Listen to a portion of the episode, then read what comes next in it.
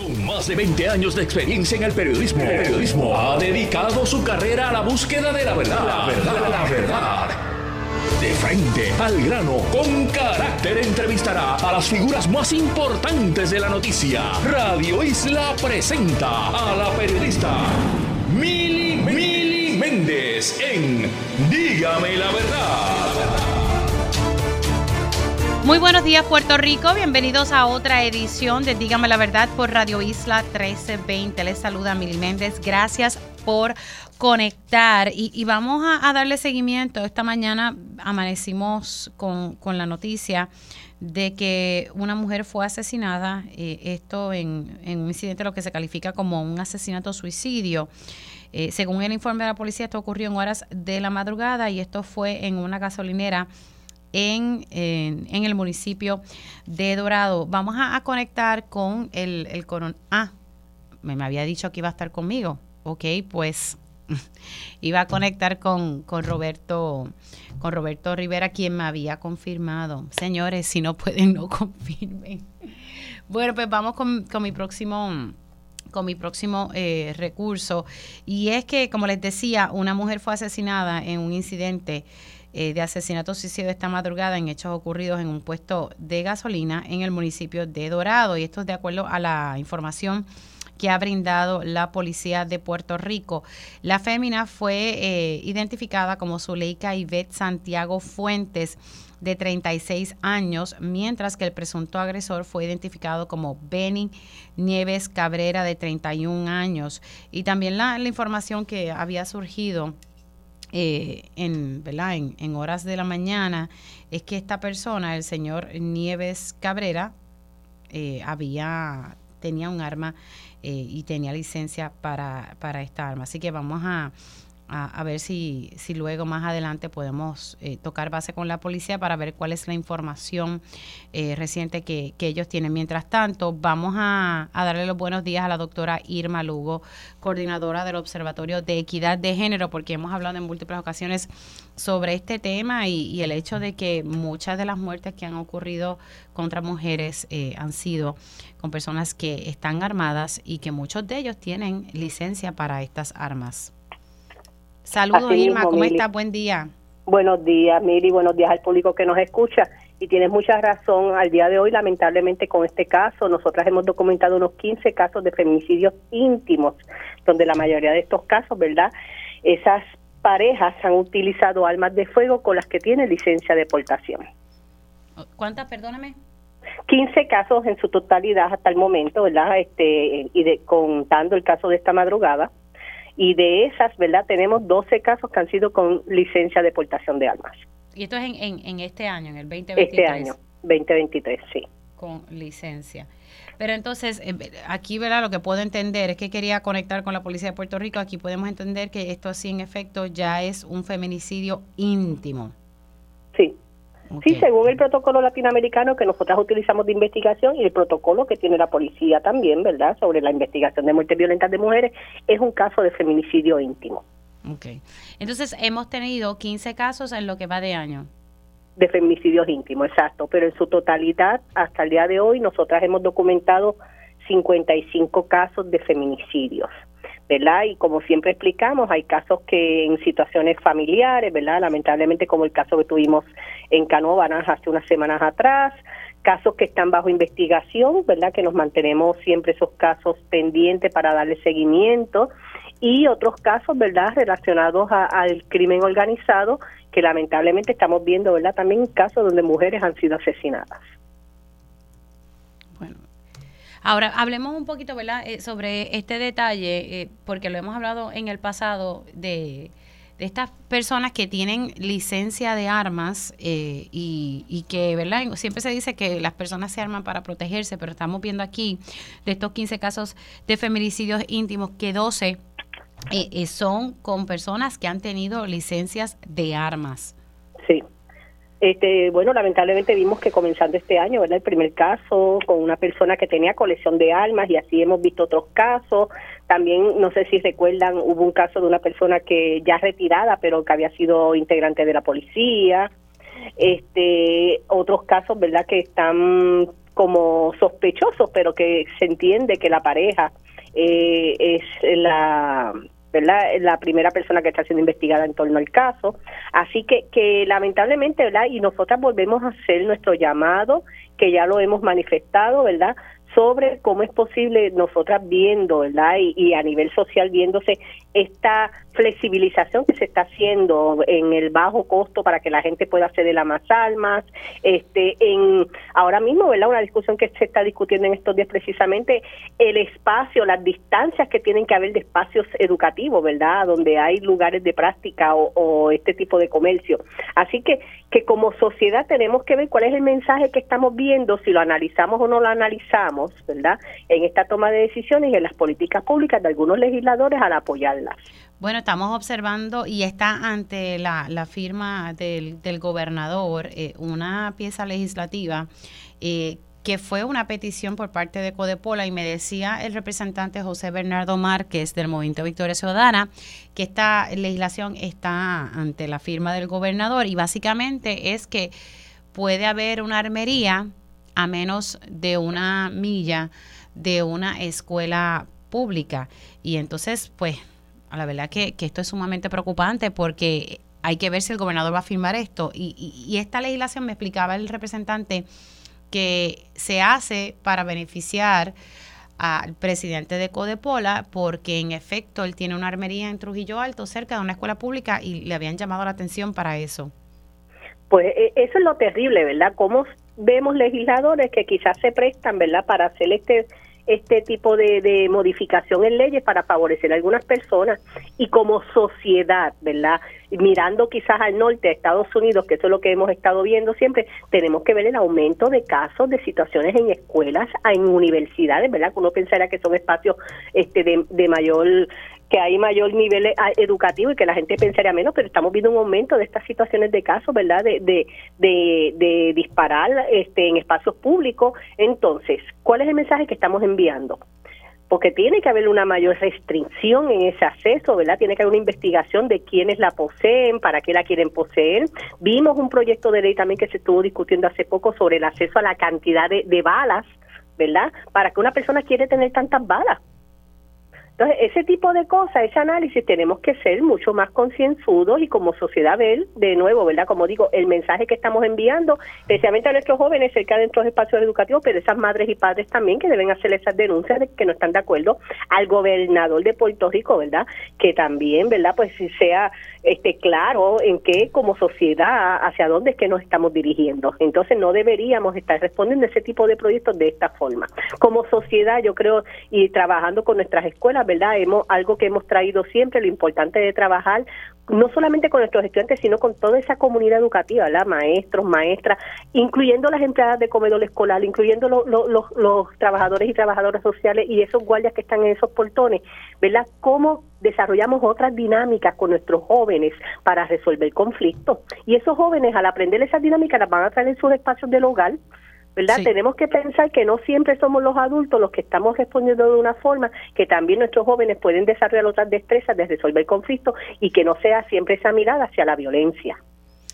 Irma, gracias. Gracias por entrar unos minutitos. Me parece, ¿verdad?, que tenemos que seguir hablando de, de, estos problemas. Yo sé que están los temas políticos, pero no quiero dejar a un lado lo que está pasando en el país. Estamos hablando de 15 casos de feminicidios íntimos en lo que va de año y 12 se han cometido eh, por personas que han tenido licencia de armas. Te me cuidas mucho, un abrazo. Muchas gracias a ustedes. Saludos a todos. La doctora Irma Lugo, coordinadora del Observatorio de Equidad de Género. Conecto ahora con el coronel Roberto Rivera para tener la información más actualizada sobre ¿verdad? este asesinato suicidio que se dio en una gasolinera en el municipio de Dorado. Muy buenos días, coronel, ¿cómo está?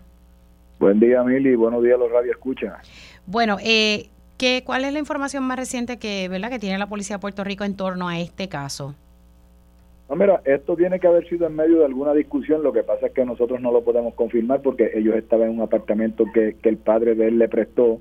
Eh, algo pasó que ella sale de allá y sale con su maleta allá. Ellos estaban previstos irse este sábado. Ellos habían venido hace unas semanas a Puerto Rico para este, trabajar unos asuntos personales que tenían y se pensaban ir el sábado nuevamente porque ellos trabajan en Boston. Así ah, no son de aquí, son boricuas pero viven No, no, exacto, ellos son de aquí pero llevan viviendo en el área de Boston ya varios meses y vinieron a resolver un problema y se iban el sábado.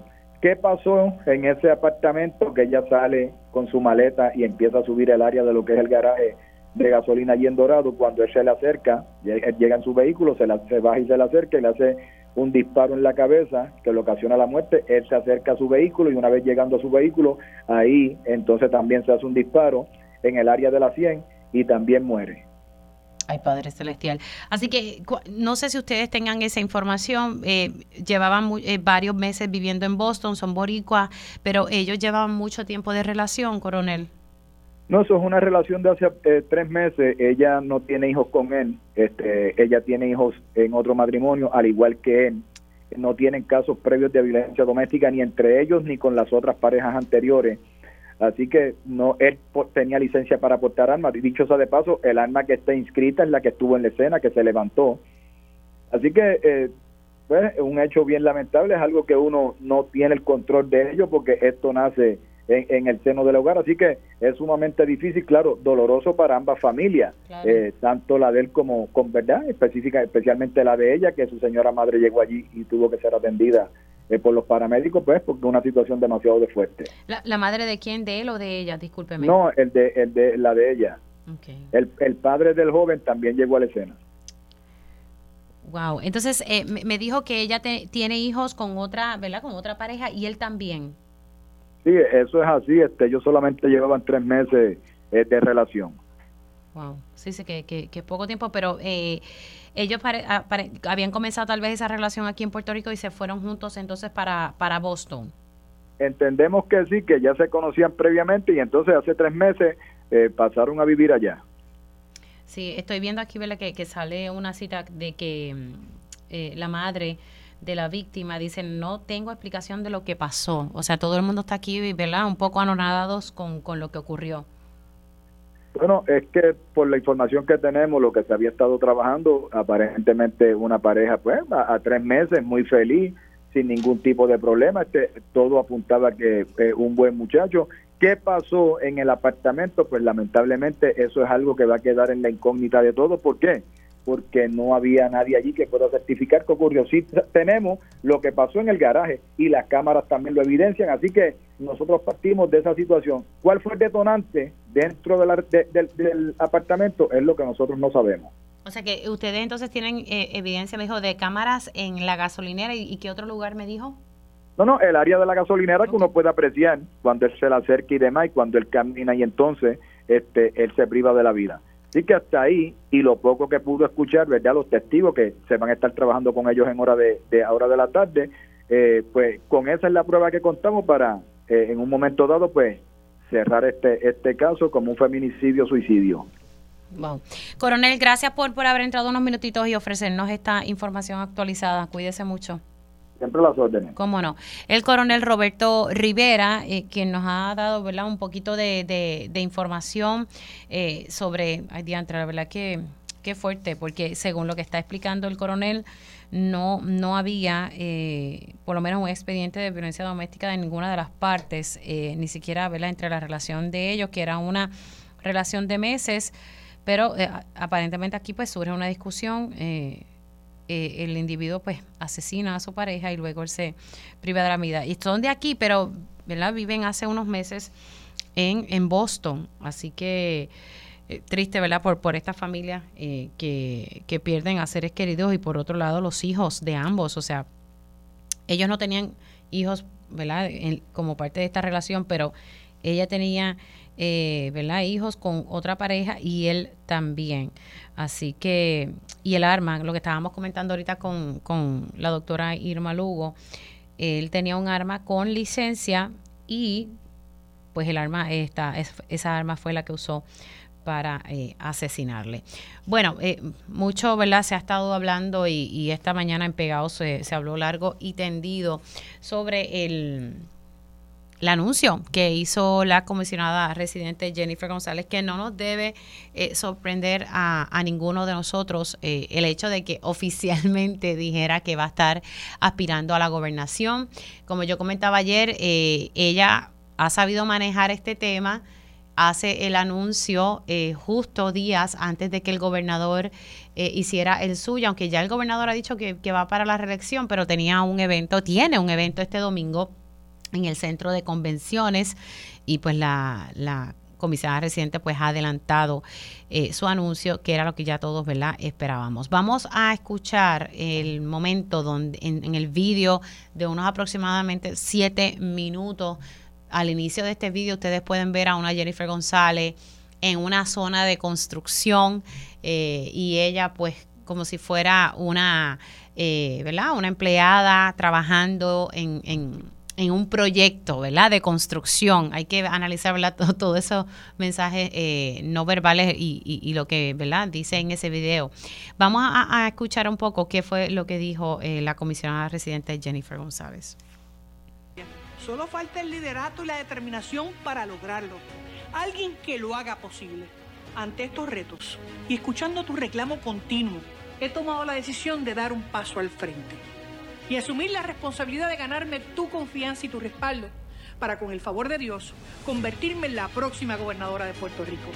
Quiero trabajar para ti, hablándote siempre con la verdad de lo que tenemos y hacia dónde vamos. Trabajaré incansablemente por ti y por tu familia por ese sueño que todos anhelamos. Ahora más que nunca que mi familia será más grande, aspiro a dejarles a ellos y a ti un mejor Puerto Rico del que tenemos. Me comprometo a que yo lo haré. Lo vamos a hacer. Contigo lo haremos. Y esa es la parte final. Eh, quiero eh, eh, poner, y creo que es el segundo vídeo, control. Es cortito, pero es lo, ¿verdad? lo que todos nosotros no, nos percatamos, ¿verdad? Que, que Puerto Rico hoy va por mal camino y ese pudiésemos entender que va a ser el slogan. Vamos, vamos a escuchar esa parte.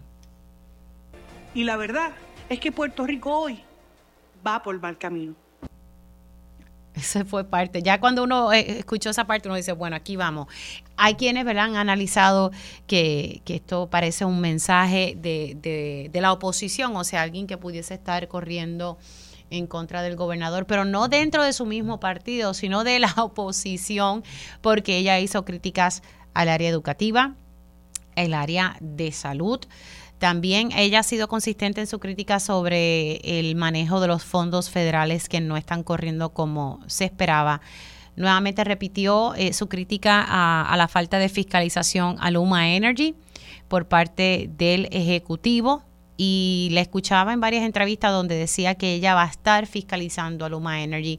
No obstante, no dice, o sea, no, no es clara y uno puede ya entender que no estaría cancelando el contrato de Luma Energy. Ella dice que eso es un contrato heredado, que el propio gobernador también lo hereda, pero que lo importante es fiscalizar el mismo, que llegaron muchos fondos, que ella ha conseguido muchos fondos federales y que no ve que el sistema que se esté reconstruyendo eh, el, sistema de energía en el país, que lo que estamos viendo son apagones y apagones y apagones. Así que vamos a estar observando de parte y parte de las distintas figuras expresándose precisamente eh, sobre eso.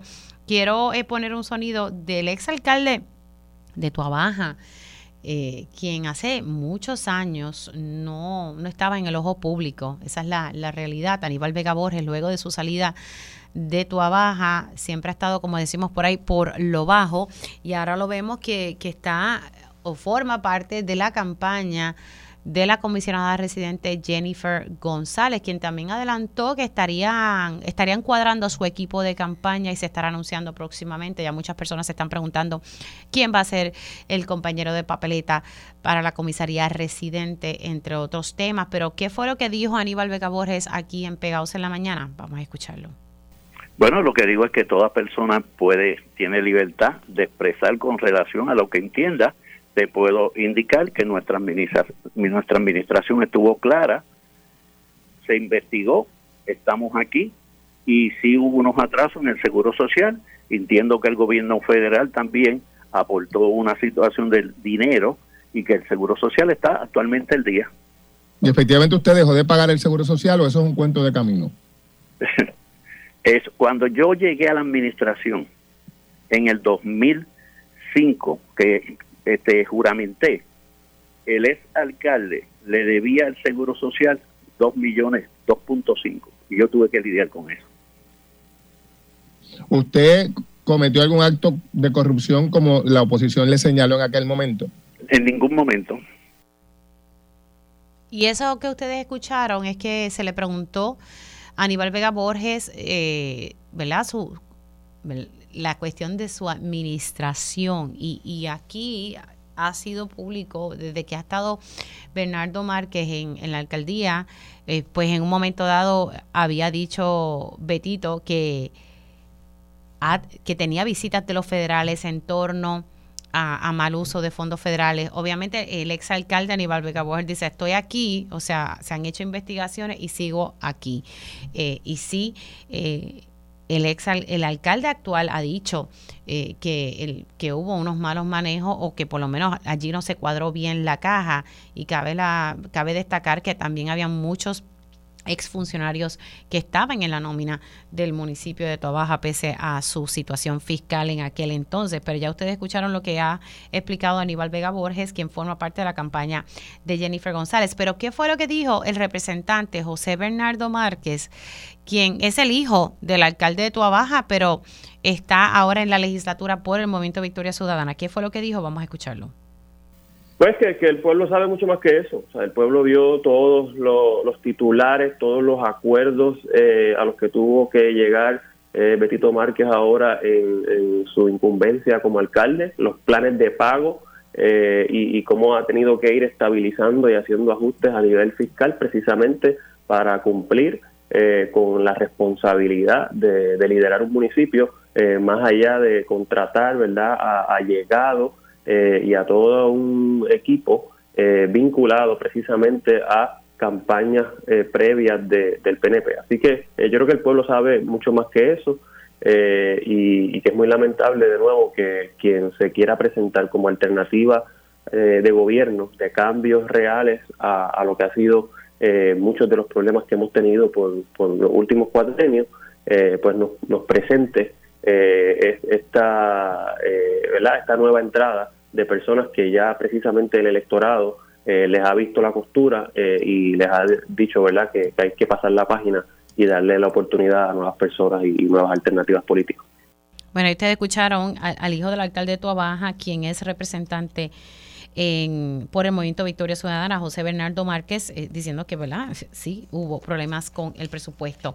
Antes de irnos a la pausa, ayer en, día a día yo estuve eh, levantando una situación que estaba eh, ocurriendo con el sistema, ¿verdad? De, el sistema de manejo de casos y toda la comunicación interna y de teléfonos que en el Departamento de la Familia, y es que varios empleados del Departamento de la Familia me estuvieron denunciando que que hubo un hackeo al sistema. O sea, si usted trata de entrar al sistema de ADSEF para solicitar algunos servicios nuevos, recalco esto, nuevos.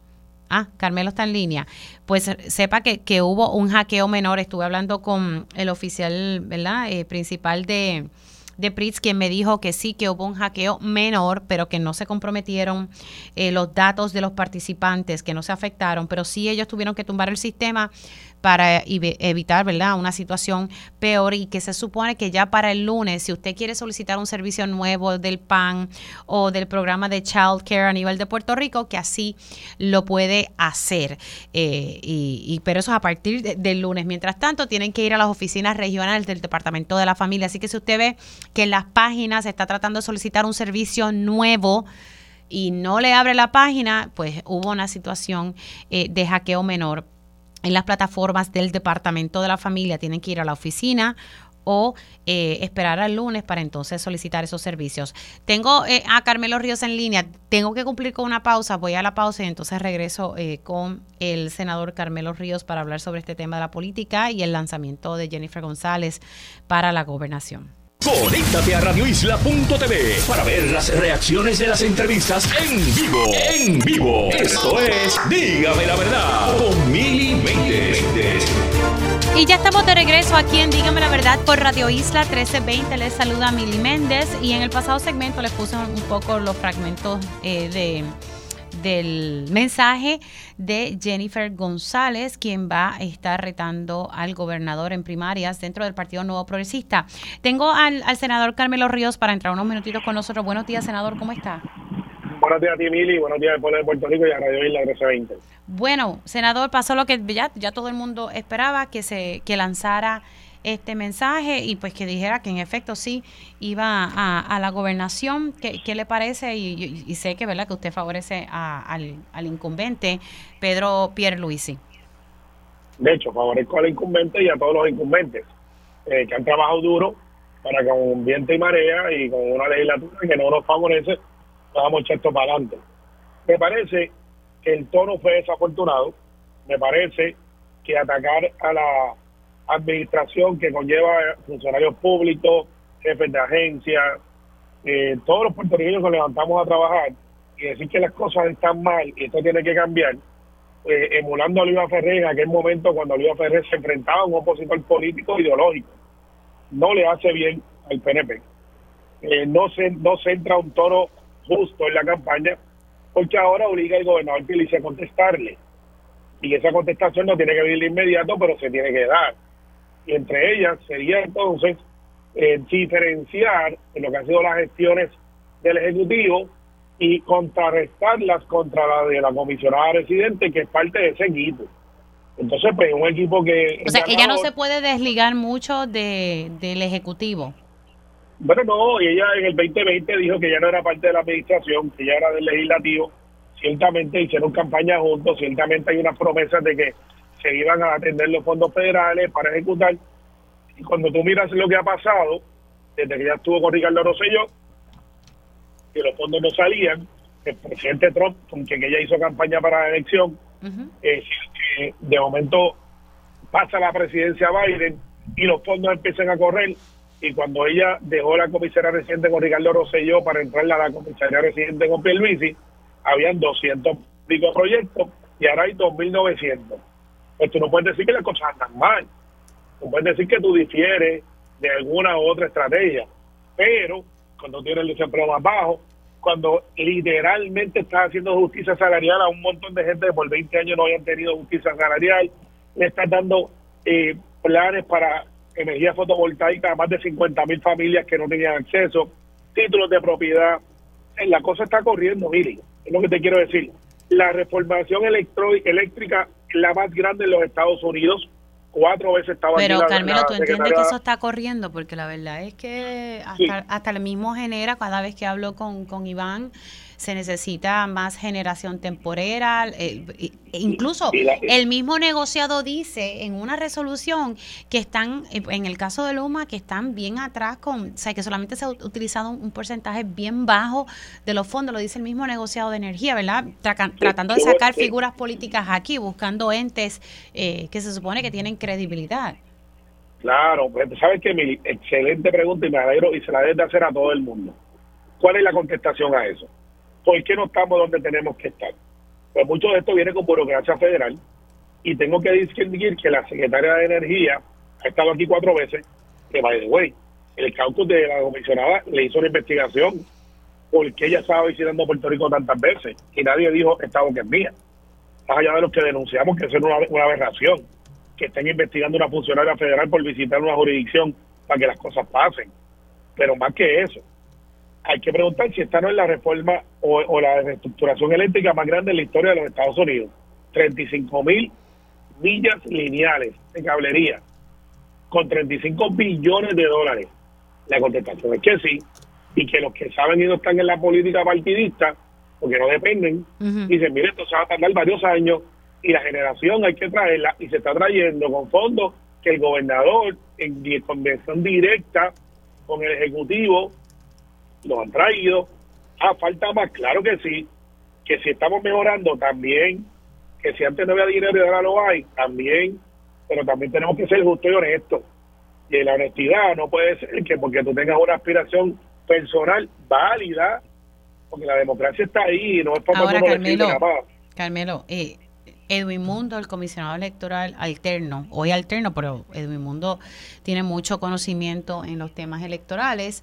Eh, no sé, él dice que él no está tratando de sembrar el miedo, pero él está sosteniendo que esta primaria, si, si no salen unidos como usualmente tienden a ser, y, que esto puede costarle eh, ¿verdad?, la gobernación del Partido Nuevo Progresista y que pudiese la alianza entonces eh, salir airosa.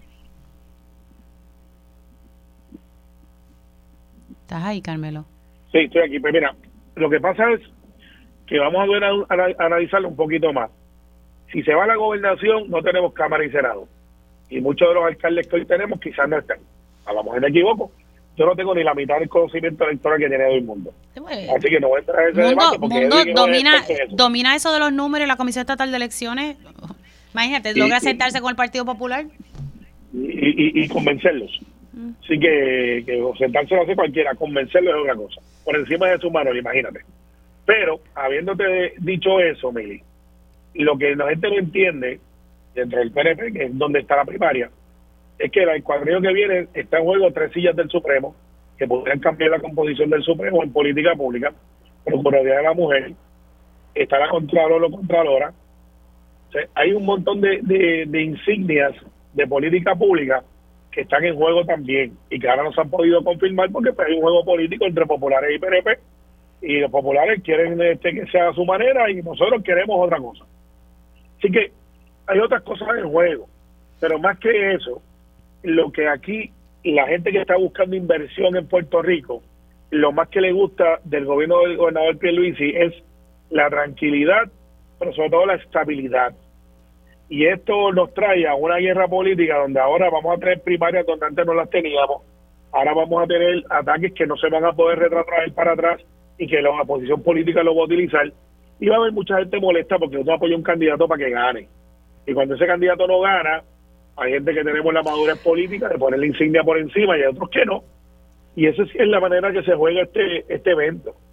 Y yo creo que hay alcaldes que se han dado cuenta de eso y por eso que tú los ves asumiendo su rol de decir, espérate, espérate, esta, esta primaria no tenía que ser, pero lo es. Vamos a ver muchas personas, vamos a ver muchas personas y figuras de poder estar en, en, en, un estatus neutro. Algunos sí, la mayoría no. Eh, por ejemplo, el caso de Johnny Méndez y de Quiquito son amigos de la, de- de la vida, hermanos de la vida de la comisionada. Una neutralidad de Johnny Méndez para mí es un no endoso a la comisionada. Y de igual manera, eh, a- de Quiquito, que toda su vida ha favorecido. No, pero Quiquito ha sido claro. Quiquito lo que pasa es que ha dicho que si Elías Sánchez está detrás de esa campaña, que con él no cuenten. Él ha sido claro, lo dijo. Claro, pero, pero el no endosarla a ella cuando él ha dicho todo en su vida que esa es su candidata, pues no es un voto hacia ella. Eh, y lo que yo reclamo es lo siguiente, hubo un mensaje grabado y el domingo va a haber una radicación en vivo.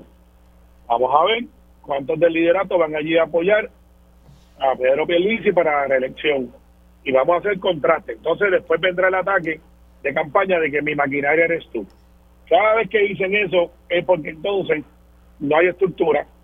Y en las campañas políticas yo he aprendido como secretario general que fui por dos años ocho meses tres convenciones tres asambleas tres juntas un reglamento aprobado. Yo aprendí Mili que gana el candidato que está organizado. Hoy el PNP está organizado. Y yo te garantizo sin temor a equivocarme de que la inmensa mayoría de los oficiales electos y la base del PNP favorecen la figura cuatro años más de Pedro Pierluisi irónicamente favorecen también la figura de Jennifer González para la comisaría residente. ¿Quién sería No. posiblemente el candidato a la papeleta de Pedro Pierluisi? Mira, eso yo te garantizo también, porque estuve hasta los otros días en ese grupo íntimo, eh, lo estoy corroborando, pero más en mi distrito ahora, eh, que no se estaba buscando candidatos. Mm. Te lo garantizo. Ahora, Bueno, sonado de el la nombre de Larry Seyhammer. Ahora vamos, en las últimas 24 horas, bueno, más bien hace 72 horas, hay un grupo significativo de gente que le gustaría ver a Larry Selhammer. No sé si Larry está disponible o no. Yo sé que William Villafaña ha dicho que lo estaba considerando seriamente. Y he, y he escuchado otros nombres, veremos a ver quién radica, eh, pero sí, he escuchado el nombre de Larry, no he hablado con Larry, ni con ninguno ha llegado a él. Pronto me imagino que pasará, pero yo sé que William ha dicho, yo lo estoy mirando. Vamos a ver qué pasa, Mili. Lo que yo sí te garantizo también es que si nosotros en la base asumimos nuestro rol protagónico indelegable, de dejarle sentir a nuestros líderes dónde estamos, hay gente que va a pensarlo dos veces y vamos a fortalecer el partido. Pero no puede ser con el ay bendito, quiero quedar bien con todo el mundo. No, Mm. porque no funciona así. Bueno. Y yo te digo, yo estuve por toda la isla, hice todas las convenciones y la gente quiere que Bueno, Pierluisi vuelva cuatro Pero según más. Jennifer González, ella también ha ido por toda la isla y la verdad es que Puerto Rico hoy va por mal camino. Ese es su eslogan. Pues, pues muy mal, eso lo hacen los populares, no los PNP. Bueno, y si usted también habla con la gente en la calle, usted habla con su gente. Eh, eh, hay, malestar sobre cómo está el país. Mira, Mili, todos queremos seguir mejorando. Y yo poner con todo que, tú sabes que yo no, yo no, hace años guío yo mi propio vehículo, más visto para arriba. No, para no, está bien, pero uh, sí, O sea, yo sin- sin honestamente yo no sé si podemos decir que hoy estamos mejor que ayer. De verdad, sinceramente. Desempleo, desempleo más bajo. Ay, no. Cuando hubo la pandemia tuvimos ayuda para toda la gente, detuvimos las quiebras, las pensiones no se bajaron, se mantuvieron cuando la, la amenaza era bajarlas a un 50% más. Yo estoy segura que cuando usted va por Bayamón y habla con su gente por allá en Bayamón, sus constituyentes, muchos le dicen que está brutal el, el hecho que sigue aumentando la factura de luz, que hay viejitos que a veces deciden si se toman las pastillas o no, no tienen acceso a servicios de salud, o sea, hay una serie de situaciones en este país. y, y muchas de esas situaciones no tienen que ver con gobierno. Por ejemplo, el precio de la gasolina, el precio de la luz, tiene que ver con comprar petróleo. Esa es la verdad. Claro, pero, pero aquí el negociado de energía le ha dado un chiquimangue constantemente a Luma Energy, a Genera y quién fiscaliza esos contratos, la autoridad para las alianzas público-privadas, porque ni siquiera es la autoridad de energía eléctrica. Y honestamente, Sí. senador, esa fiscalización no se ha visto. Bueno, hay gente que cree que sí, gente que cree que no. Eso es motivo de discusión. Yo sí te puedo decir, Mili, que yo en mi distrito, en Guaynabo, Toalta, Tobaja, Cataño y Bayamón, hay un nicho de vivienda asequible para la gente. Y el Departamento de Vivienda lo está haciendo y está dando títulos como nunca antes. Bueno, Y ya hay un nicho con los envejecientes que son abandonados y maltratados. Y el sistema está funcionando para darle mejor calidad de vida. O sea, todo tiene una contestación razonable con bueno datos, sobre ese tema yo le puedo decir que el Departamento de la Familia está teniendo serios retos para poder pagarle a los hogares de cuidado prolongado reconocidos por el mismo departamento. Y, no es la falta de ese- fondo, es que no tienen personal. No, y algunos también tiene que ver que los papeles no se llenan a tiempo, se llenan mal. Pero No, o que no hay Sí. funcionarios que están haciendo Oh. su trabajo. Lo digo porque ese tema lo he estado cubriendo por los pasados seis meses. Y, yo estoy mirándolo también porque a mí me preocupa mucho eh, que están cerrando hogares y no veo un plan, pero yo confío mucho en la secretaria que tenemos No, ahora, no. que es Siri, que es buenísima. Es buenísima. Claro, pero pasa que ella está tratando de arreglar un tostón que lleva hace tiempito. Bueno, senador, Yo se me ha acabado, yo se me ha acabado el tiempo. No, nos vemos más tardecito, cuídese. No sé cómo es, arriba la palma. Bueno, ahí ustedes escucharon al senador Carmelo Ríos. Eh, le pido por favor a Gerardo Toñito Cruz que se quede en línea. Eh, voy a estar hablando con el secretario general del Partido Popular Democrático. Es que hay varias cosas. Una, que me pueda dar una reacción sobre este anuncio. Dos, la Junta de Gobierno del PPD se reunió anoche. ¿Qué pasó ahí?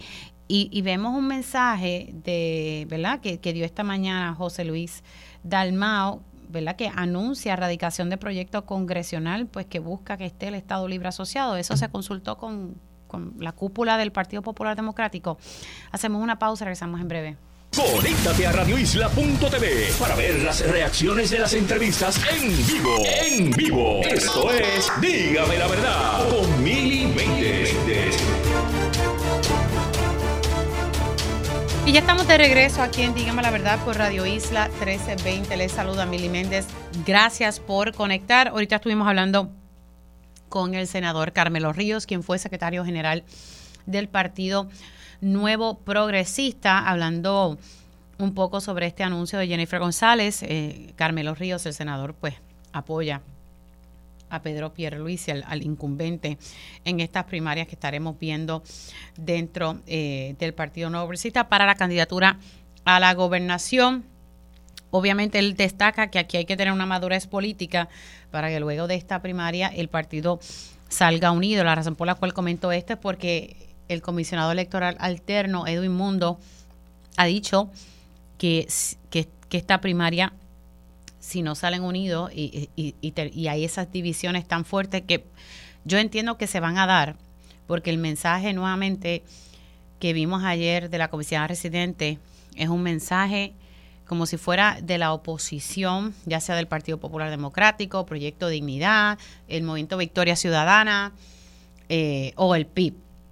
Eh, porque es que criticó básicamente eh, cada, ¿verdad? las agencias principales del gobierno actual. Así que él sostiene, de verdad, que van a haber muchos eh, alcaldes, legisladores que estarán neutros, neutros que no van a estar asumiendo postura. Hay que ver quién va a acompañar en la papeleta al gobernador también y a Jennifer González.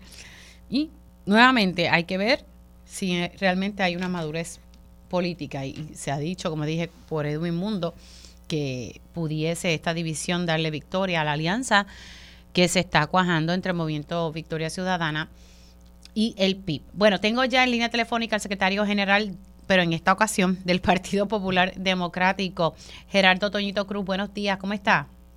Buenos días para ti, estoy muy bien, y saludos a ti y a los amigos Radio Escucha. Licenciado, primero gracias por, mantenerse en línea y, disculpe, ¿verdad? Un poco el, atraso.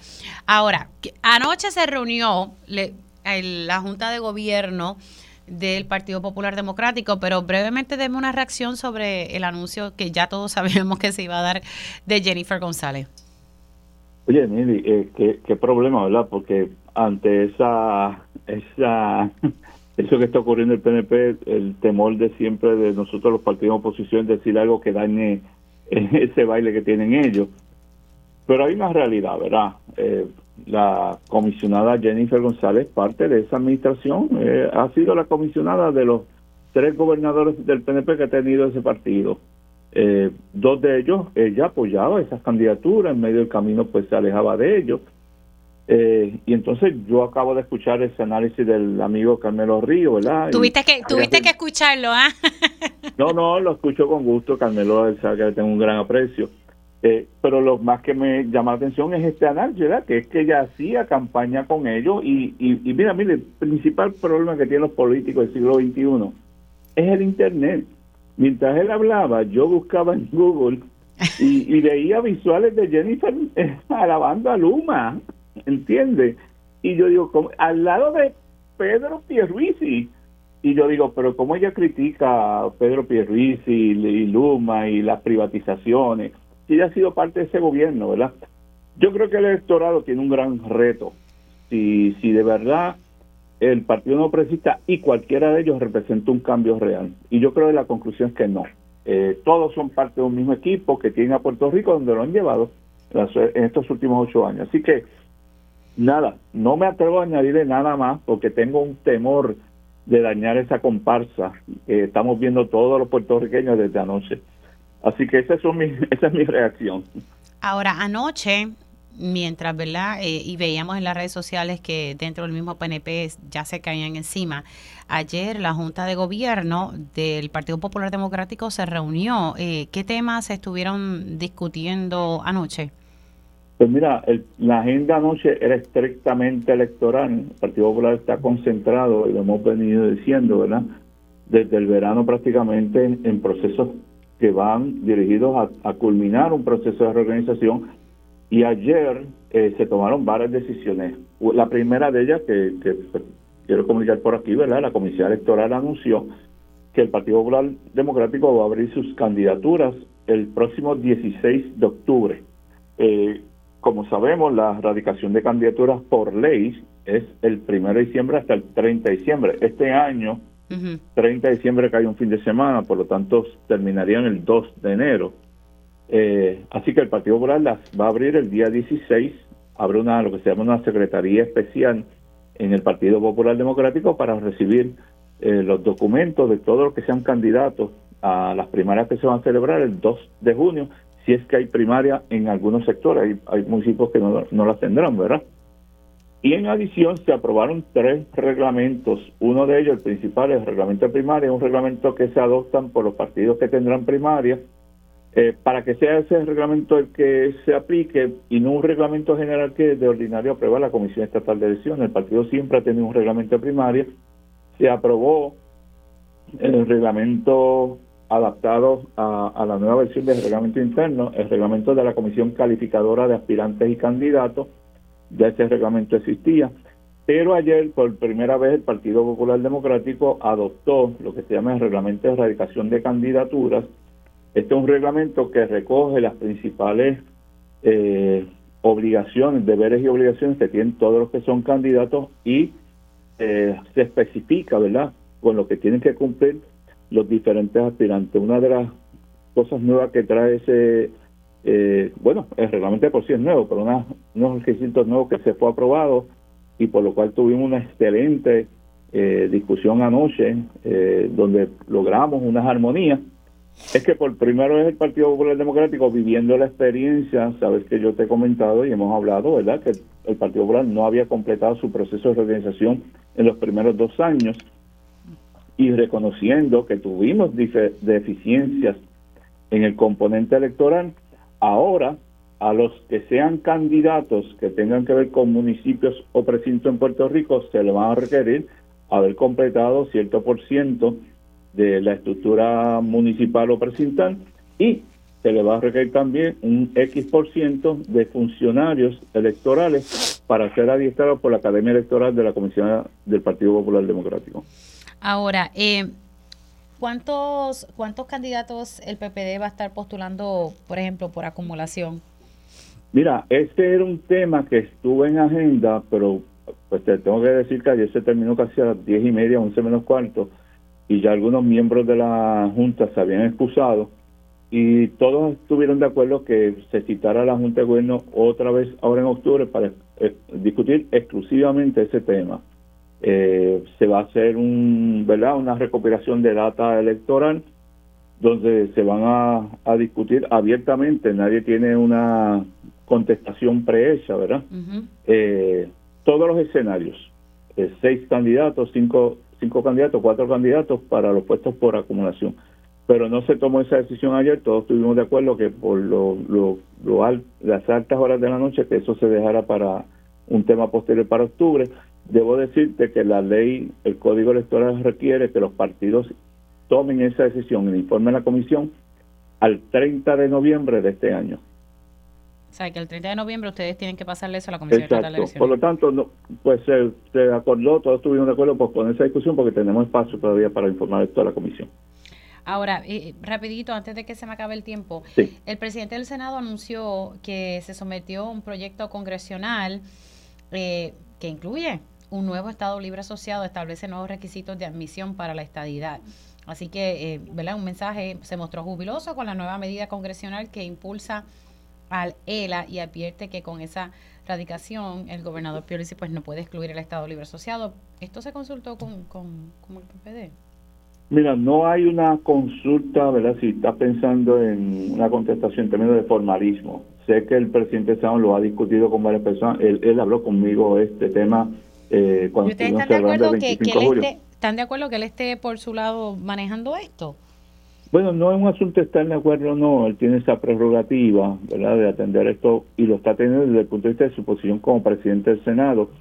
Eh, hay que examinar, ¿verdad?, él tiene un punto a su favor. La ley 165 dispone, esto es una ley que se aprueba después que el PNP pierde las elecciones, ¿verdad?, que le da facultad a un gobernador de citar, convocar un plebiscito sin el aval de la Asamblea Legislativa pero esa ley requiere que se tenga que atender a la base de proyectos presentados en el Congreso. Así que la idea del presidente del Senado no es otra que el gobernador, si quiere citar esa, ese, ese nuevo plebiscito en Puerto Rico, tenga en cuenta que en el Senado ya hay un proyecto radicado que incluye el ELA, por lo cual no podría citar un plebiscito más en Puerto Rico sin excluir el ELA. Ese es el, el mensaje ¿verdad? del presidente del Senado.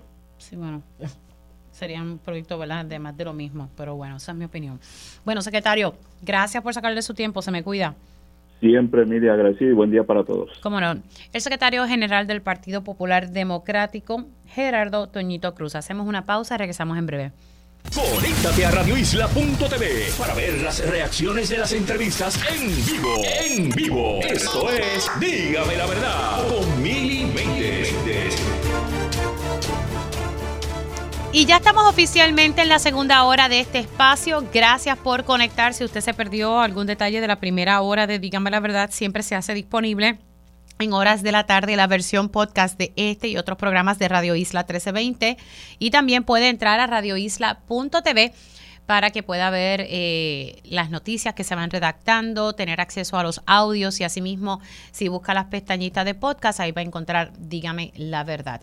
Quiero ahora eh, tocar un poco el tema energético el cual fue parte del mensaje de la comisionada residente Jennifer González, quien va a estar retando eh, al gobernador Pedro Pierluisi para la candidatura a la gobernación. Vamos a escuchar qué fue lo que ella dijo en su mensaje sobre Luma Energy para presentar a mi próximo invitado. Luma. Luma ha sido una gran decepción para Puerto Rico. Y lo reitero, hoy día solamente se habla de interrupciones en el servicio y cuánto más nos van a aumentar la luz mensualmente. Logré en el Congreso fondos para reconstruir el sistema eléctrico de Puerto Rico y hoy, seis años después, no hemos visto nada. Se requiere liderato para reconocer errores y enmendarlos inmediatamente.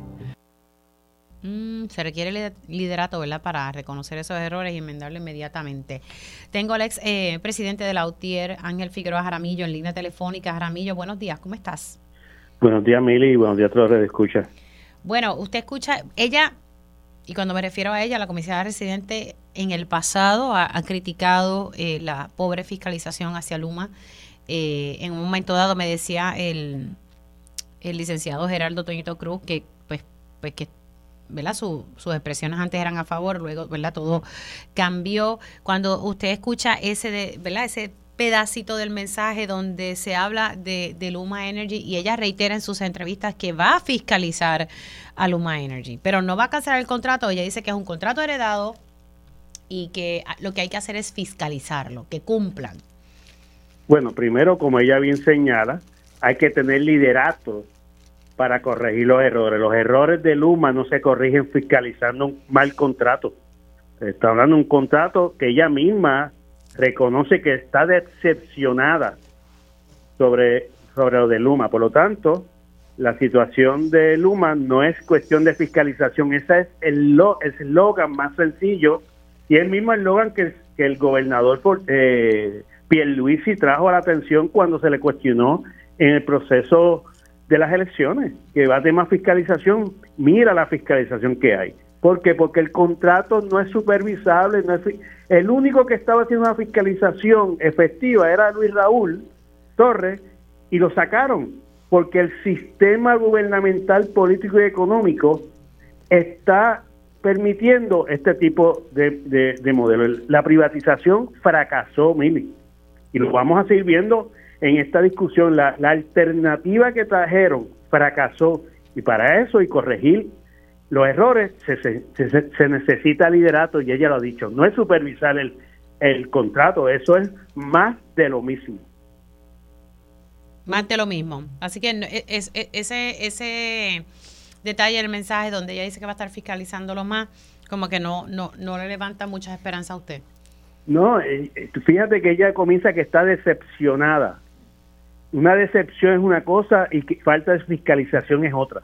La excepción es que lo que usted presentó como alternativa no funcionó y se decepcionó. Por lo tanto, eso hay que cambiarlo. Y para cambiar las cosas se necesita liderato. Esas son sus palabras. Pues entonces se necesita liderato para no decir muy sencillamente es un contrato heredado. ¿Cuántos contratos no se eliminan, no se enmiendan, no se cancelan en el gobierno? ¿O se nos olvidó el contrato de compañía de agua con acueducto en el 2000 que se canceló? No, no caigamos en, en, el, en estar metiendo miedo de que cancelar un contrato es malo. Todos los días en Puerto Rico se cancela y se enmiendan contratos. Todos los días. Ahora, hablemos un poco de, de Genera PR.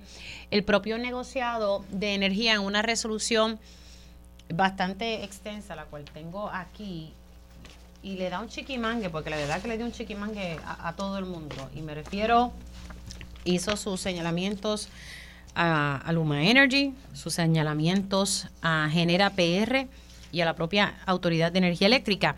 Y en esta resolución del 22 de septiembre, el negociador le está diciendo a Genera, mira, eh, tú me estás pidiendo 79.5 millones para gastos de nómina. Eh, y, obviamente el negociador dice que debería ser menos. Eh, y también dice que se han pagado, y dice, ¿verdad? Que, que, se han pagado, no, no debo decir se han pagado, porque según lo que me dice Iván Baez, que estuvo conmigo ayer en Día a Día en Telemundo, me dijo que son, son sugerencias que podrían pagarse si se cumplen, ¿verdad? Con, con unas métricas. No obstante, está ahí, ¿verdad? Se negoció eso, de que se le estarían dando eh, bonos entre 600 a 200 mil dólares a empleados de Genera PR que, ¿verdad? que cumplan con unas métricas. Eh, eh, obviamente, el, me dice Iván Baez ayer, bueno, Mili, nosotros no hemos dado estos bonos. Esto se daría si se cumplen con, unas métricas. Eh, así que, ¿qué, te parece esto? Porque esto ha sido bastante controvertible. Incluso el negociado dice, esto no es una excepción, o sea, se está convirtiendo como, como en una tendencia. Y lo dice claramente ahí, ¿verdad? This is not an exception, rather a trend. Y por otro lado dice que todos estos eh, costos operacionales y, que y toda esta situación de la inflación al final del día podría pasarse a ratepayers. Ratepayers somos nosotros que pagamos la factura de la luz. Mili, este es la segunda eh, evento donde se demuestra el fracaso de la alternativa privatizadora.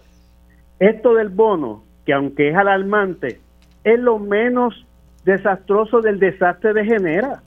¿Por qué el negocio no habla de, la avería de la unidad 4 por una mala operación?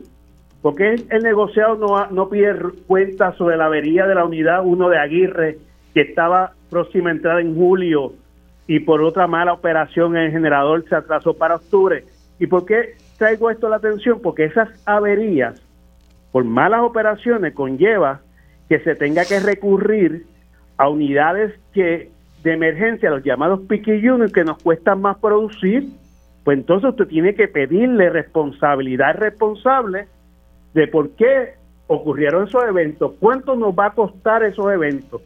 Nos hablan de que el caso de, de, de Palo Seco nos puede costar 10 millones de dólares. ¿Y de dónde sale eso? Del pueblo, de, de la factura.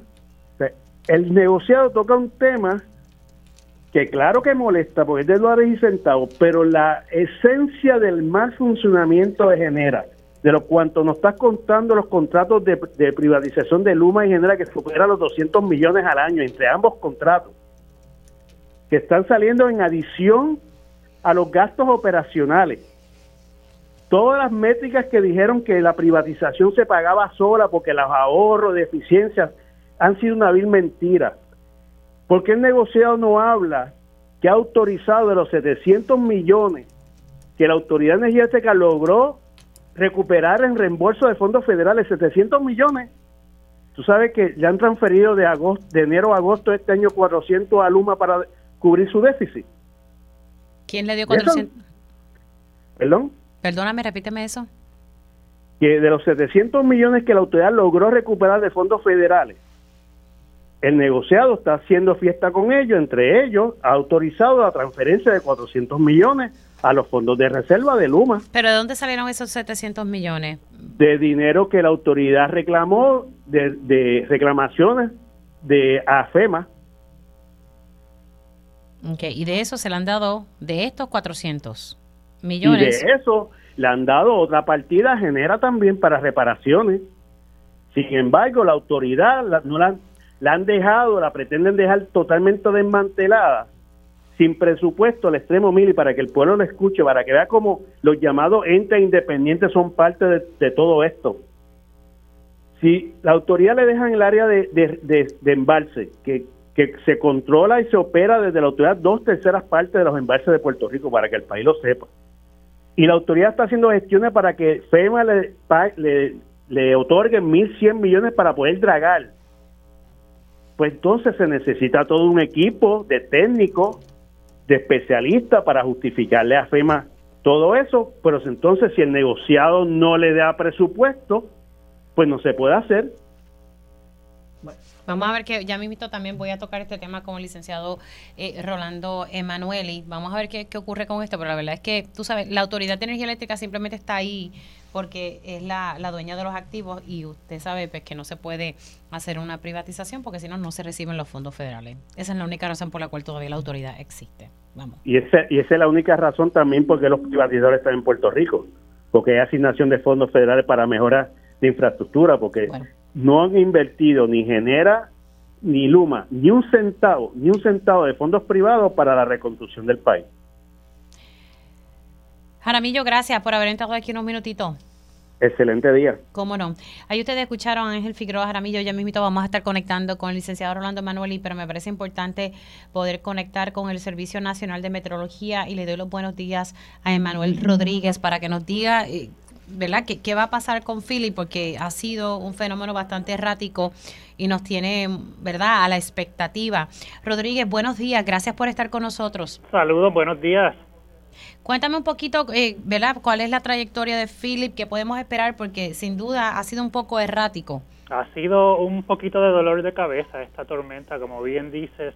Eh, la buena noticia es que por el momento, con los últimos ajustes que hemos visto en las trayectorias, mantendrían el sistema hacia el este del arco de las Antillas, pero el Centro Nacional de Huracanes en Miami todavía indica que es un pronóstico con mucha incertidumbre Así que le seguimos pidiendo a la ciudadanía que se mantenga atento a los próximos días, sobre todo porque esta tormenta se va a mover bien, bien, bien lento y va a quedarse al arco de los, al este del arco de las Antillas por los próximos días.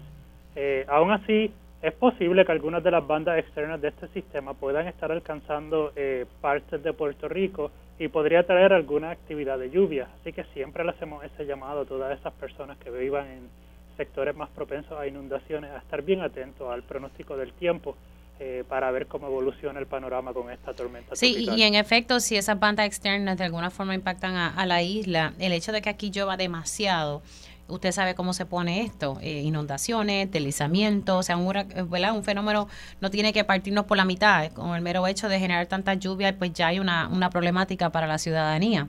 Correcto, y no tiene que afectar toda la isla. Muchas veces cuando estas bandas entran, usualmente tienden a afectar más municipios del noreste o el sureste de Puerto Rico.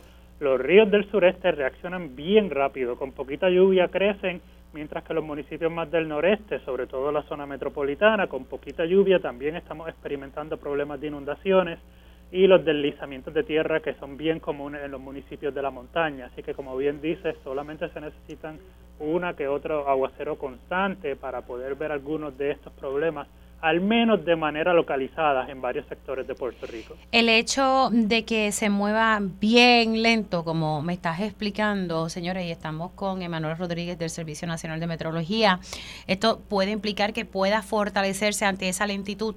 Bueno, al menos en, la discusión del Centro Nacional de Huracanes, ellos sí indican que como ya no se espera que pase por nuestra región, podría esquivar la zona de vientos cortantes más fuertes, por lo que entonces no se espera que se disipe.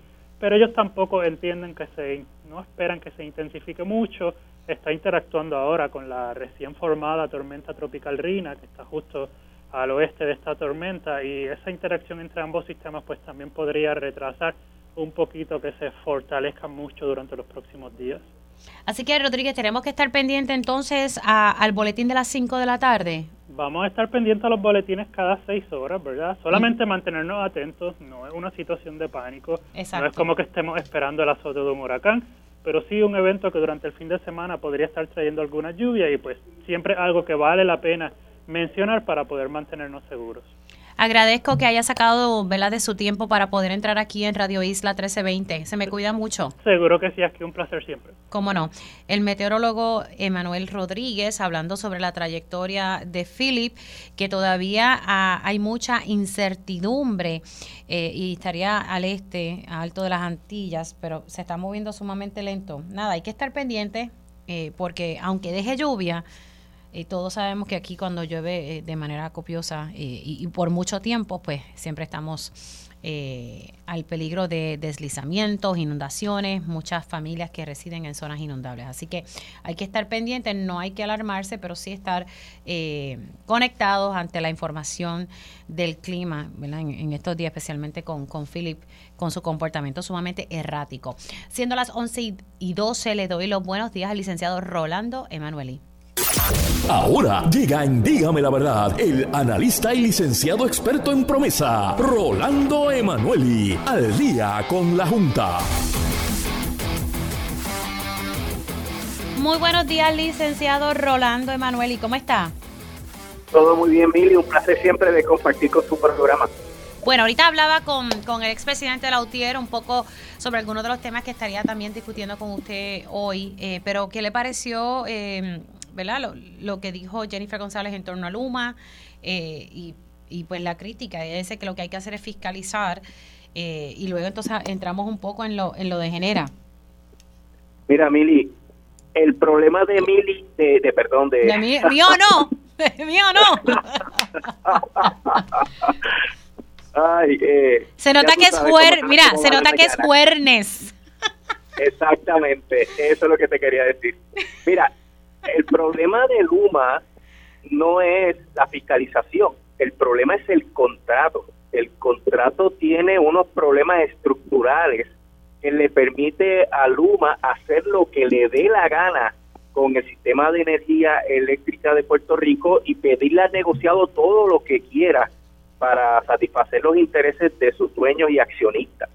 Así que con fiscalizar no puedes lograr mucho porque el contrato le da todas esas prerrogativas a Luma. O sea, Luma te va a decir, oye, pero tú estás exigiendo algo que no está en el contrato o estás exigiendo algo que va contra el contrato y el contrato siempre va a ser la mejor defensa que tenga Luma contra cualquier señalamiento. Por eso el globo de Jennifer González en cuanto al sistema eléctrico de Puerto Rico se infló ayer y se desinfló hoy, porque dijo ella que no iba a cancelar el contrato. Así que no vamos a poder resolver los problemas que tenemos con Luma y que también están ocurriendo con Genera, como bien hemos conversado previamente, donde Genera está pidiéndole más dinero al negociado eh, cuando Genera vino supuestamente a ahorrarle dinero al pueblo de Puerto Rico para pasarle esos ahorros al pueblo de Puerto Rico, que ya se hicieron sal y agua porque la Junta está comprometiendo el 50% de los ahorros del pueblo de Puerto Rico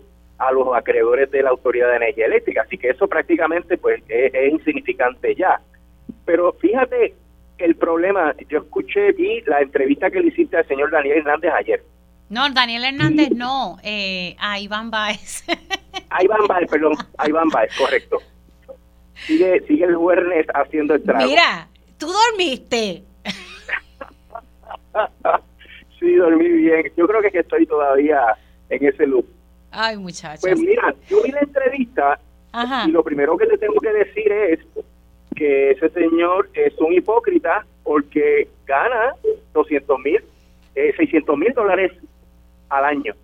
O sea, una cantidad exorbitante que nadie más había ganado en la autoridad de energía Ah, pero tú dices Daniel Hernández, pues Daniel Hernández es el que tiene el contrato de 500 mil dólares. Un contrato, pues ni siquiera es...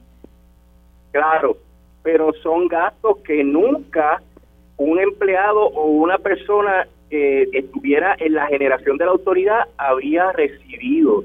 Y eso lo que implica es que ellos vienen obviamente a beneficiarse personalmente a costa de la tarifa, y porque todo eso es un gasto que va a afectar la tarifa. Y fíjate, Mili, que él te dice a ti que el negociado le negó los 79, que solamente le dio los 55, que ellos lo que quieren es trabajar dentro del presupuesto.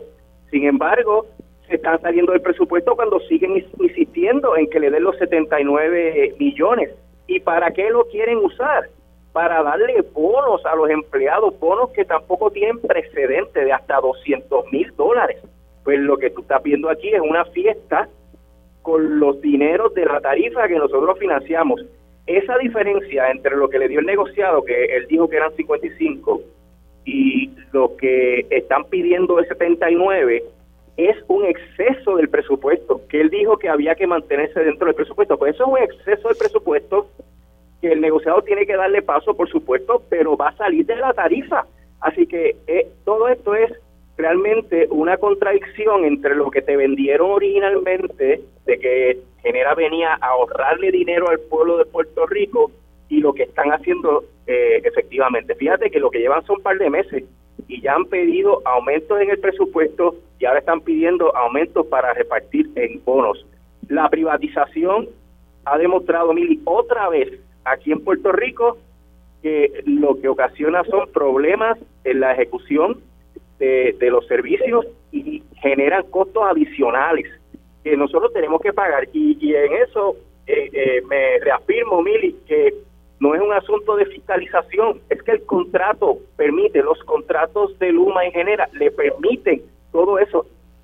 A Genera se le entregó la facultad de controlar el presupuesto del área de generación, pues ellos van a estar peleando todo el tiempo para que les den más dinero. Y ese dinero va a salir de la tarifa, por eso es que nunca vamos a ver ahorro, vamos a ver cada año un aumento adicional. Y esto es sin contar lo que viene con el plan de ajuste de la deuda, que obviamente va a requerir un aumento que ya se sabe cuál va a ser la primera edición de ese aumento, porque el plan de ajuste dice que esto se puede aumentar en cualquier momento para satisfacer la cuenta que se va a tener con los bonistas, porque acuérdate que todo el mundo lo sabe y lo han dicho, que la demanda va a seguir bajando porque la gente se está desconectando yéndose para la energía renovable, porque la gente ahorra también energía cuando se pone caro el servicio y porque hay gente que no puede pagar la luz y están las cuentas por cobrar por las nubes. Así que si bajan los recaudos de la de Luma, que ya viste que bajaron en el año 2023, pues entonces van a tener que subir el cargo híbrido para poder seguir pagando a los lo que le están prometiendo. Y todo eso es la tormenta perfecta para que, que aquí tengamos el servicio eléctrico más pésimo, eh, que no cumpla las expectativas y a un costo que no va a ser razonable de ninguna manera. Ahora, eh, me estaba comentando Jaramillo y, y, y quería que tú pudieses abundar. Él me estaba hablando de los 700 millones que Energía Eléctrica logró reclamarle a FEMA, que 400 millones se fueron a Luma, otra cifra para, para Genera. O sea, esto fue eh, reclamaciones a FEMA por concepto aquí en específico, pues estamos hablando, son mucho dinero. Bueno, son reclamaciones que se hacen por obras en donde la autoridad tiene que hacer una aportación y FEMA eh, reembolsa el dinero. Y eso pues va llegando poco a poco según se van haciendo eh, las obras. Y esos dineros obviamente son parte del presupuesto de la autoridad y el negociado va a decidir qué se hace con eso, pero a raíz de las peticiones que Luma y Genera hagan. Así que eh, dentro de todo este contexto, es un dinero que estaría disponible para hacer mejoras o también, como PIDE genera, para darle aumentos a los ejecutivos y darle bonos de hasta 200 mil dólares. O sea que eso, el negociado siempre al final va a tener que tomar la, decisión, pero eh, va a ser siempre hostigado por estas dos compañías que van a querer más cada vez. Bueno. Ay, vamos a ver qué ocurre con todo esto. Licenciado, gracias por haber conectado y nada, feliz jueves y que se tome, bueno, que se tome un cafecito. Bueno, gracias Mili, que pase buen día. Hasta Se me cuida mucho. El licenciado Rolando Emanueli, eh, tocando ¿verdad? estos temas energéticos en particular, con el tema del plan de ajuste de la deuda, ustedes saben que todavía eso está ahí eh, ante la... ¿verdad? Está en esas partes todavía de las fechas y, está en la parte técnica. Se lo voy a dejar así porque ah, cuando más o menos veamos cositas más concretas, pues estaremos tocando en concreto estos temas. Eh, más temprano, a, las 10 de la mañana, estuvimos hablando un poco sobre el hackeo menor que, que se llevó a cabo contra los sistemas eh, del Departamento de la Familia. Al regreso estaremos dialogando con el principal oficial de PRITS, porque ellos estuvieron haciendo una investigación sobre este particular, eh, para que ellos entonces, ¿verdad? Que sea el señor Antonio Ramos Guardiola quien quien dé explicaciones sobre qué fue lo que pasó y cuándo estarían subiendo, eh, subiendo eh, estas plataformas que estén en servicio para quienes quieran solicitar tal vez los beneficios del PAN, las personas, ¿verdad? Que nuevas, porque quiero dejar claro que aquí no se vio perjudicado y no va a perjudicarse las personas que ya tienen este servicio, pero si usted quiere eh, solicitar un servicio nuevo de los servicios que tiene el departamento de la familia, pues el sistema está abajo. Así que vamos a estar hablando ya mismito con Antonio Ramos Guardiola. Regresamos en breve. Conéctate a radioisla.tv para ver las reacciones de las entrevistas en vivo. En vivo. Esto es Dígame la verdad con Mili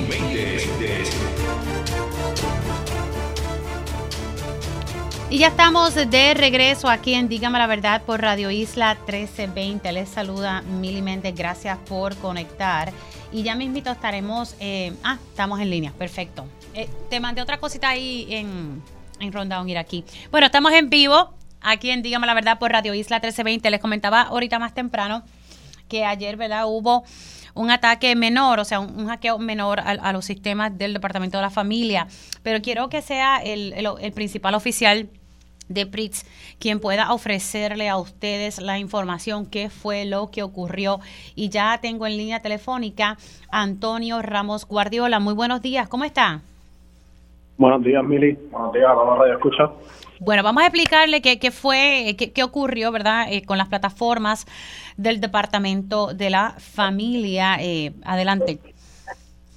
Sí, como bien mencionaba, lo que ocurrió fue un incidente menor de ciberseguridad donde se comprometió una página informativa del Departamento de la Familia, específicamente ACCEF.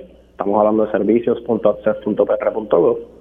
Eh, esa página se vio comprometida y pues la tuvimos que poner fuera de fuera de línea. Eh, como protocolo de precaución, pues entonces eh, todo el Departamento de la Familia se pone en aviso y se pone abajo se desconecta de lo que es la red. Por eso es que pues eh, se estaba reportando que no había comunicaciones internas, que no se podían usar los aplicativos con The Office, o sea, el email, este, acceder al Internet. Eh, eso se hace de manera preventiva en lo que se hace la investigación y, eh, investigamos cuál fue el alcance del ataque. Sin embargo, como les mencioné, ese ataque se contuvo en lo que era la, página web, no hubo peligro de exposición de datos del ciudadano, no hubo peligro de que se comprometieran los servicios que brinda el Departamento de la Familia. O sea, todo continuó operando como de costumbre, simplemente esa página informativa fue lo único que se afectó. Claro, eh, este hackeo, este hackeo menor, ¿verdad? Eh, ocurrió el, lunes en la madrugada, me había dicho usted ayer en Telemundo. Eso es así, lunes alrededor de la una de la mañana. Ok. Y eh, me estaba comentando que ustedes le pasan esta información, luego de que ustedes hacen las investigaciones, se lo pasan al gobierno federal. Exacto. Nosotros trabajamos en estrecha colaboración con, el Departamento de Homeland Security eh, y entonces pues le brindamos eh, la información que recopilamos de estos, de estos incidentes. Ahora, esta, esta plataforma que está utilizando el, Departamento de la Familia es, es una plataforma nueva que, que, que, que, se, ¿verdad? que se instaló o era algo ya más viejito? No, era, era algo que ya llevaba tiempo en el Departamento de la Familia. Eh, era algo que ya, estaba en uso y pues nada, tuvo una, una vulnerabilidad y eso fue lo que lo que aprovechó el, el atacante para entonces eh, tumbarnos la página. Ok. Ahora, eh, ¿verdad? ¿Cuándo ustedes estarían subiendo completamente que esté en funciones eh, la plataforma, especialmente en las áreas donde las personas tienen que solicitar nuevos servicios? Pues eh, ayer la información que teníamos era que estaríamos arriba el lunes, sin embargo ya hoy los equipos han logrado mucho para ver eso. Y para el final del día, pues ya lo que es servicios en línea.access.pr.gov, que es donde realmente se manejan los servicios y el sistema de los servicios, ya eso va a estar arriba. Eh, como les dije, la página informativa pues la, la estamos eh, descartando por el momento, pero lo que es, es, servicios a la ciudadanía, eso va a estar arriba eh, al culminar el día de hoy. Ah, que usted en vez del lunes se adelantó la cosa. Se adelantó y ya en las oficinas tenemos correos electrónicos, todo lo que son los aplicativos de Office, Microsoft Office, están arriba. Eh, ya la comunicación se puede hacer a través de lo que es Microsoft Teams, eh, comunicarse entre empleados y también con, ciudadanos, así que ya estamos ya estamos logrando restablecer el sistema. Eh, la aplicación de turnos estaría lista para ya mañana. Ay, qué bueno. Ahora, le, pregunto, y señores, estamos hablando con el principal oficial de PRITS, eh, Antonio Ramos Guardiola. Em, eh, hay una preocupación porque ustedes saben, em, en el Departamento de la Familia, no recuerdo ahora mismo si es en ATSEF, a través de ATSEF, que se solicita eh, ¿verdad? el pago de la factura de energía eléctrica para las personas de escasos recursos, lo que se conoce como el HIP. Ajá, eso mismo. ¿Eso está funcionando? Eso es parte de los aplicativos que también ya se estarían eh, poniendo en línea. Sin embargo, la emisión de beneficios no se ha visto afectada en ningún momento. Sí, le, le, pregunto porque como eh, las personas tienen hasta el 30 para solicitar estos servicios, ¿verdad? Que, y el 30, si mi, memoria no me falla, es el sábado. Así que eso no... Eso, está en funciones. Y las personas que ya hayan sido cualificadas para beneficios, se les extendió la, la elegibilidad por un mes. Así que no se tienen que preocupar aquellos que tenían que recertificarse o renovar eh, se extendió por un, por un mes, así nos informó la, secretaria de Familia, Ciegui Rodríguez. Pero esas son aquellas personas que ya lo tienen y que tal vez tendrían que renovar. Eso es así. Y entonces los que, como les mencioné, los que quieran solicitar nuevas, pues tendrán que pasar por las oficinas regionales. Ah, ok. Aquí en este sentido sería por las oficinas eh, regionales. Bueno, quiero darle las gracias por haber entrado unos minutitos aquí para, para hablar sobre este tema. Se me cuida. Gracias a ti, Emily. Cómo no. Ahí ustedes escucharon a Antonio Ramos Guardiola de PRITS eh, hablando, ¿verdad?, lo que ocurrió con este hackeo menor en las plataformas de servicios del Departamento de la Familia. Esto ocurrió el lunes en la madrugada. Eh, él tenía una proyección ayer de que comenzaran a funcionar el lunes, pero ya hoy algunas o por lo menos en horas de la tarde estarán funcionando. Pero importante este detalle con esta ayuda eh, para el pago de la factura de energía eléctrica para aquellas personas de escasos recursos. Esto vence el 30 de septiembre, o sea, el sábado. Si usted no lo ha solicitado, pues no entra a la página en este momento porque no funciona. Tendría que ir a una oficina regional del Departamento de la Familia para solicitar este servicio. Si esto no se usa, eh, y puedo intuir que entonces hay que devolver los fondos. Así que que tengan eso presente las personas que necesitan ayuda con el pago de la factura de energía eléctrica, que hay bastantes millones para eh, ese eh, para esta ayuda en particular. Bueno, quiero eh, pasar rapidito acá con mi próxima invitada y le doy muy buenos días a Mari, ¿verdad? Los buenos días a Marisol Pieras de Opapa. Muy buenos días, ¿cómo está? Buenos días y gracias por la oportunidad. Bueno, ustedes tengo entendido que mañana tienen un, un, evento y se llama el, el, evento sobre los retos de servicios para personas con demencia en Puerto Rico y esto es como parte de la celebración del mes internacional de Alzheimer. Así que mañana, 29 de septiembre, se va a llevar a cabo este, este evento. Cuénteme un poquito. Muy bien. Eh, un Café por el Alzheimer somos un grupo de cinco profesionales que desde el 2014 estamos educando sobre esta enfermedad. Como ya tenemos conocimientos, eh, esta enfermedad va en creciendo en nuestro país y hay que educar. Hemos estado todo este tiempo alrededor de Puerto Rico educando y precisamente este verano eh, se hizo una encuesta entre cuidadores y los resultados de esta encuesta se van a dar eh, mañana durante nuestro conversatorio, en el cual también le estaremos reconociendo al cineasta Jacobo Morales, quien ha sido nuestra figura spokesman de Un Café por el Alzheimer. Así que mañana van a estar eh, dando información sobre los retos que enfrentan los cuidadores de las personas. Correcto, en servicios médicos, en las oficinas, en hospitales, Sí, que, es un reto completamente. Ahora, eh, eh, ¿qué otras cosas van a estar haciendo mañana? Eh, hemos invitado a diferentes figuras de la política, de la política, Departamento de Salud, entre otros, y organizaciones para que unidos salgamos de ahí con el propósito de establecer política pública, nuevos protocolos en el manejo y los servicios de nuestros pacientes con Alzheimer. Qué bueno, así que entonces esto va a ser mañana en el municipio de Coamo, en el cine. Correcto, en el Teatro Hollywood de 9 a 12 del mediodía. Ok, así que mañana de 9 a 12 del mediodía, cine Teatro Hollywood en el municipio de Coamo, donde entonces se van a estar ofreciendo y también va, a haber un panel de discusión eh, con personas y catedráticos del recinto de ciencias médicas. O sea, tienen un panel bastante interesante eh, mañana. Eso es así. Así que esperamos al público en general y profesionales de la salud que se acerquen. Tenemos que unirnos para dar eh, calidad de vida. El que yo tenga un diagnóstico de Alzheimer no quiere decir que tengo eh, una sentencia de muerte, al contrario, todavía me queda mucho que, que vivir y quedar. Muchas gracias a María Soledad Pieras, que ella es la directora ejecutiva de la Organización de Apoyo a Pacientes de Alzheimer, que se conoce como OPAPA. Se me cuida mucho. Gracias, un abrazo. Un abrazo para usted también, como no. Hacemos una pausa y al regreso estaremos dialogando con Mayra. Sí, Vamos a... Ay, Dios mío, estoy hoy como, sí, con Mayra Santos Febre. Regresamos en breve. Conéctate a radioisla.tv para ver las reacciones de las entrevistas en vivo. En vivo. Esto es Dígame la verdad con Mili 20.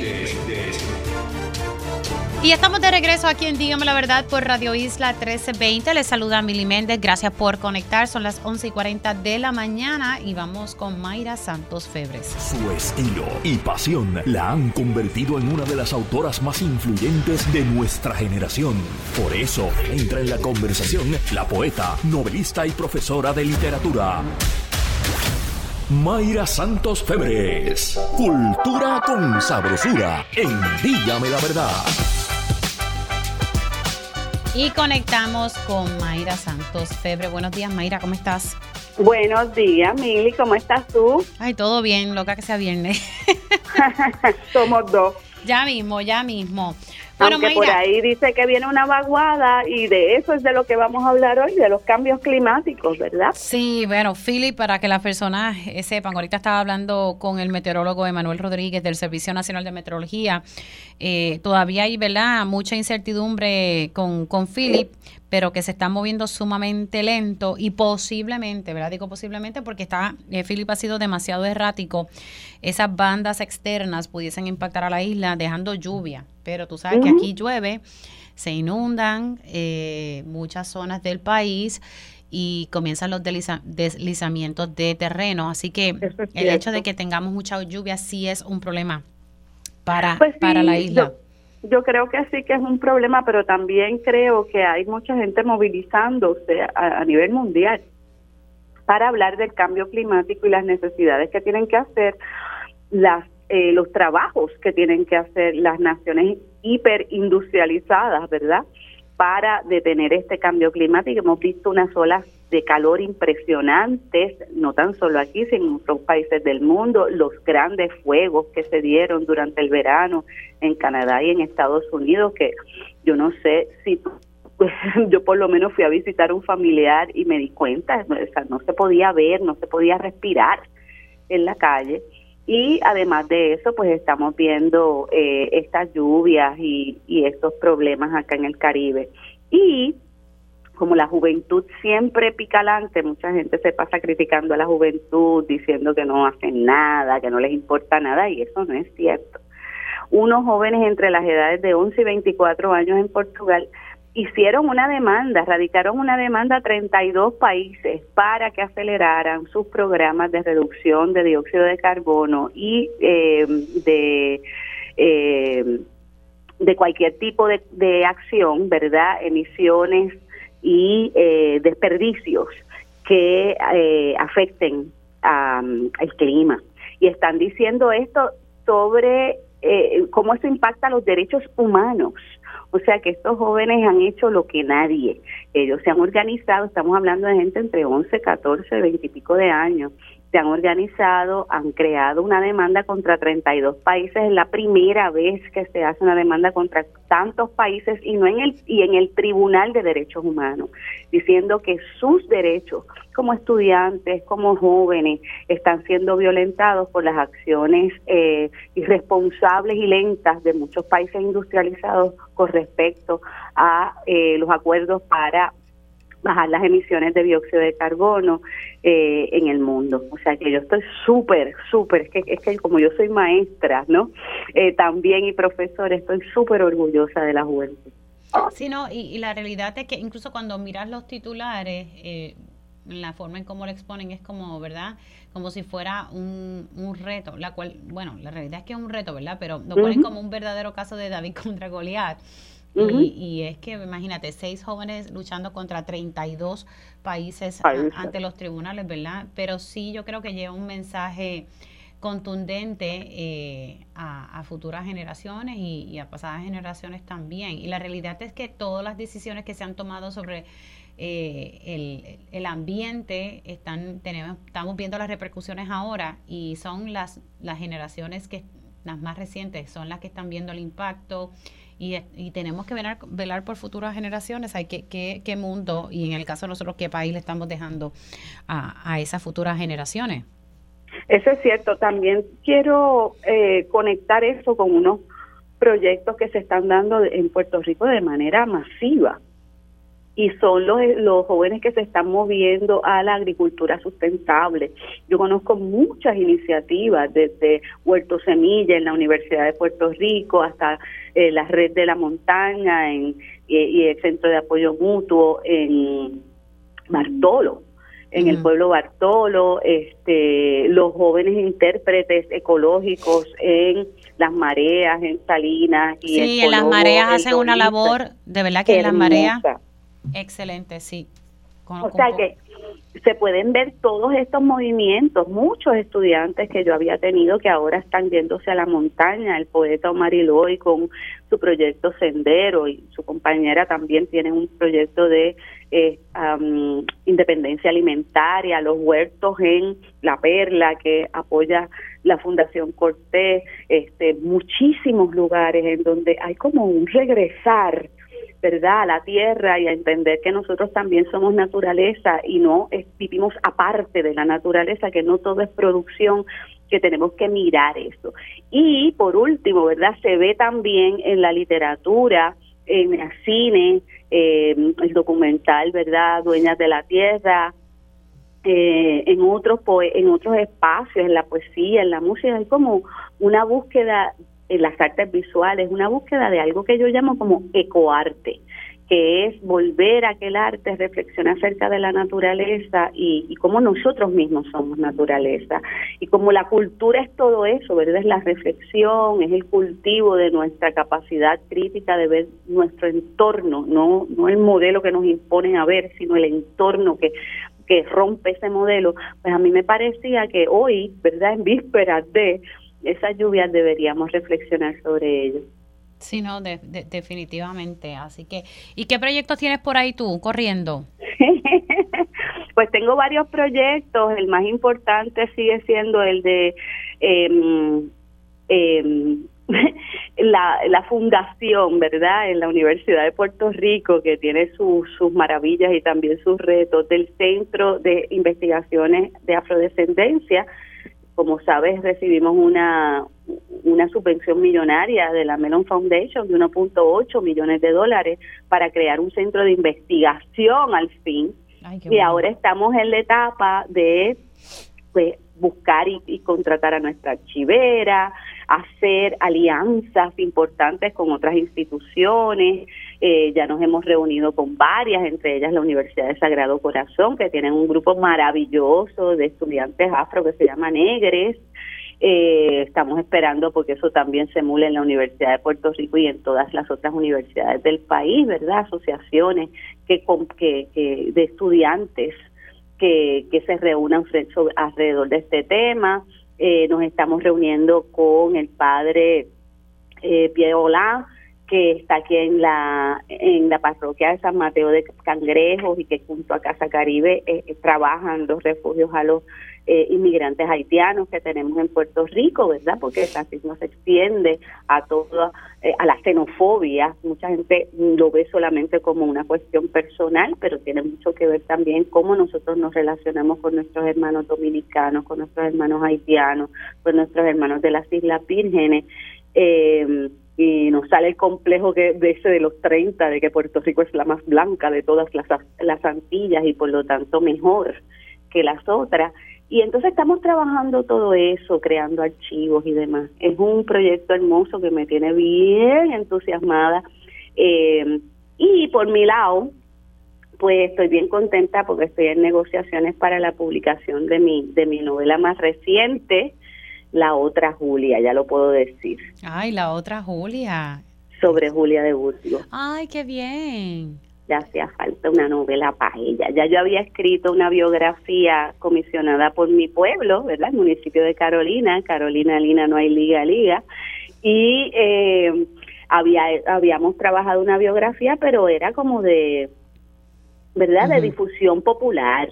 Y había muchas cosas que a mí se me quedaron en la cabeza. Eso fue para el 2017, eh, no, para el 2014 pero yo me quedé con la historia de Julia en la cabeza, tantas cosas que no pude explorar y ahora decidí que iba a ser una como una novela histórica, no ficción, crónica, una mezcolanza ahí, pero sobre todo para darle tributo y, y para rendirle el homenaje que se merece Julia de Burgos, que fue nuestra primera mujer en ganarse dos veces el premio del Instituto de Cultura puertorriqueña, de, de, literatura puertorriqueña. Fue la primera que se lo ganó y se lo ganó dos veces.